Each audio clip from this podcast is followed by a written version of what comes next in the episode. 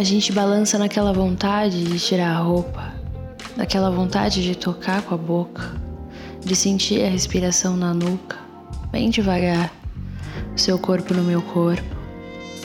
A atração é engraçado porque você tá ali e de repente sente cócega nos lugares mais inapropriados.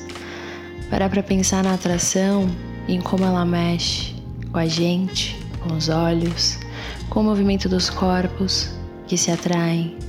Enquanto os olhos se cruzam, o seu rosto se aproxima do meu despretensiosamente, tentando entender os limites do estar perto, tentando entender se pode chegar mais perto, se pode tocar mais.